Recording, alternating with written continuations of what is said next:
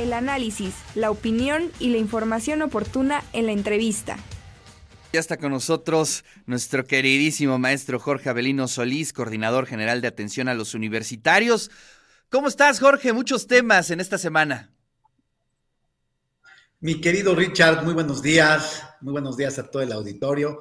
Así es, fíjate que andamos eh, con todas las actividades a lo que da, pero bueno, eh, quisiera compartirles lo que la Coordinación General de Atención a los Universitarios hace para la comunidad universitaria. Dentro de ello, bueno, es el eh, cartel de la UAP, Respira por una universidad libre de humo. Y bueno, quiero comenzar agradeciendo la participación y felicitando a las y los ganadores del concurso del cartel o fotografía para dar imagen a la campaña institucional la UAP respira por una universidad libre de humo, los cuales se dieron a conocer a través de los medios oficiales de la institución el pasado 17 de febrero a las 12 horas. Y bueno, las obras ganadoras fueron el en primer lugar, bueno, no al tabaco, la de un cambio diferentemente, mal fumar, por una educación sana y no solo es humo y por supuesto se mediatizarán en nuestras redes sociales y continuaremos generando este tipo de concursos para seguir fomentando la libertad de expresión, crear conciencia y permitir que cada universitario tenga la oportunidad de compartir su forma de ver el contexto en el que se encuentra y también su forma de ver la vida, mi querido Richard. Pues qué maravilla, ¿eh? ya desde hace unas semanas lo veníamos platicando, desde que se convocó a toda la comunidad universitaria y bueno, pues los resultados en dos perspectivas, ¿no? Desde la estética, que es maravilloso el cartel para lanzar mensajes, pero también eh, concientizar a la comunidad, ¿no? Sobre el daño y pues este importante ir cambiando los hábitos en toda la comunidad universitaria, Jorge. Así es, y no nada más el tema de la salud, que es importantísimo, sino también la creatividad de nuestros compañeros universitarios, algunos haciendo su cartel y otros tomando fotografía. Sabemos que hay muchos aficionados a la fotografía en la institución, que nos encanta andar por todos lados eh, dándole clic a nuestra cámara y bueno, es una gran oportunidad. Así que muchas gracias a todos los que participaron y por supuesto eh, que se va a mediatizar su trabajo. Y bueno, quisiera pasar al tema de colecta de medicamentos. Ya llevamos eh, continuamos con la Facultad de Ciencias Químicas en colaboración eh, con la coordinación y con la colecta de medicamentos. Ayúdanos a ayudar, la cual recordemos es en beneficio de la comunidad del pueblo de Tepango, perteneciente a la Sierra Norte de nuestro estado, y tenemos hasta el 13 de marzo para donar de lunes a viernes en un horario de 9 a 4 en el centro de acopio que es la dirección de la Facultad de Ciencias Químicas, para la cual la lista de medicamentos que podemos donar la podemos encontrar en la página de la coordinación, que es cgau.wap.mx.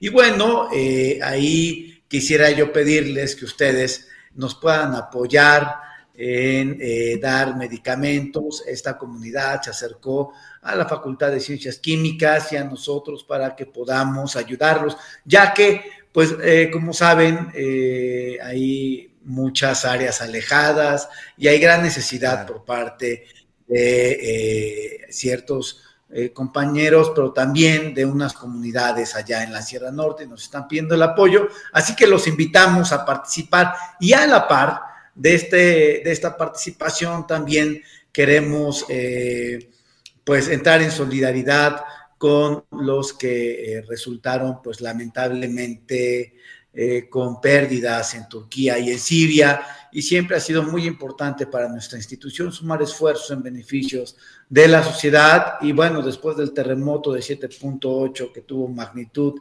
en Turquía y Siria, pues ahora es cuando podemos solidarizarnos con los damnificados. Después de varios días, después de cierto tiempo va bajando la intensidad mediática, pero lamentablemente sigue la, necesidad en aquellas regiones del mundo. Sí, caray, fíjate que para la cual eh, solicitamos ayudar con insumos básicos. Hay tres eh, centros de acopio que el primero es aquí en el lobby de la Torre de Gestión Académica y Servicios Administrativos, el segundo es en la Mariposa del Complejo Cultural Universitario y el tercero es en el EMA 1 del área de la salud y pueden acudir al más cercano del 17 de febrero al 15 de marzo, de lunes a viernes, de 9 a 5 horas. Y bueno, los productos que se recomiendan, se recomiendan donar es básicamente ropa de invierno para adultos, para niños, que puede ser abrigos, impermeables, bota, vestidos, pantalones, guantes, bufandas, gorras y calcetines. Y en el caso de productos de higiene personal, pueden ser sobre todo para los peques, los bebés, ¿no? Pañales, biberones, toallas húmedas, toallas sanitarias, papel higiénico, pasta de dientes y entre otros como alimentos no perecederos que son los enlatados cobertores, frazadas, sacos de dormir y termos. Y bueno, eh, en conjunto también eh, estaban pidiendo bolsas negras para emplayar, lo que esté a nuestro alcance, lo que esté a nuestras manos, y nos estuvieron preguntando mucho que cómo lo íbamos a hacer llegar hasta Turquía. Bueno, estamos en contacto con la embajada para que lo podamos llevar a la embajada y la embajada se va a encargar de irlo mandando a Turquía, mi querido Richard. Maravilloso, pues ahí está la convocatoria para toda la audiencia, para toda la comunidad universitaria.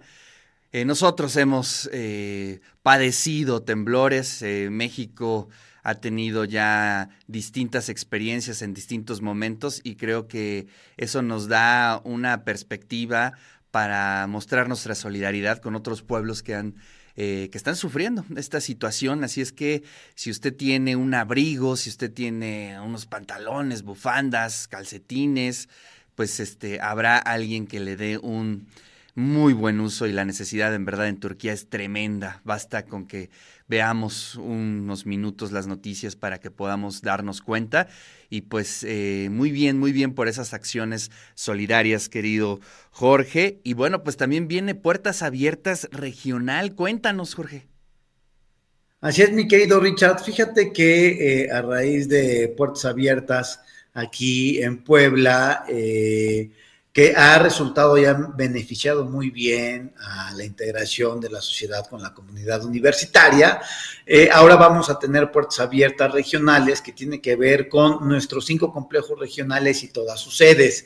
Y bueno, eh, ahora será el 16 y 17 de marzo en las sedes regionales, donde eh, nuestra universidad abrirá sus instalaciones para que la sociedad pueda entrar en contacto con nuestra comunidad universitaria, también para que los empresarios de aquellas regiones y para que eh, los compañeros que estén eh, con intención de entrar a eh, nuestras instalaciones puedan conocer más lo que se realiza en temas de investigación, en temas de pedagogía, en temas de cultura, en temas del arte. Y bueno, pues es un evento donde de manera simultánea se mostrarán todas las actividades, va a haber talleres, eh, va a haber pláticas, así que los invitamos, los que se encuentran en las áreas regionales, donde la universidad tiene presencia en más de 22 municipios de nuestro estado, mi querido Richard. No, pues maravilloso, maravilloso. Eh, será el 16 y 17 de marzo y los eventos serán simultáneos, me imagino, ¿no? Es correcto, así es. Eh, nuestra querida rectora el 16 eh, va a dar la inauguración por la mañana desde la unidad regional de Tehuacán y de ahí vamos a estar conectados todos al mismo tiempo en los cinco complejos que tenemos en todo el estado de Puebla, mi querido Richard. Maravilloso, pues ahí estaremos presentes. Te agradezco mucho tu tiempo, Jorge. Te mandamos un fuerte abrazo y pues nos vemos el siguiente martes. Nos vemos el siguiente martes, mi querido Richard. Te mando un fuerte abrazo y un fuerte abrazo a toda la comunidad universitaria.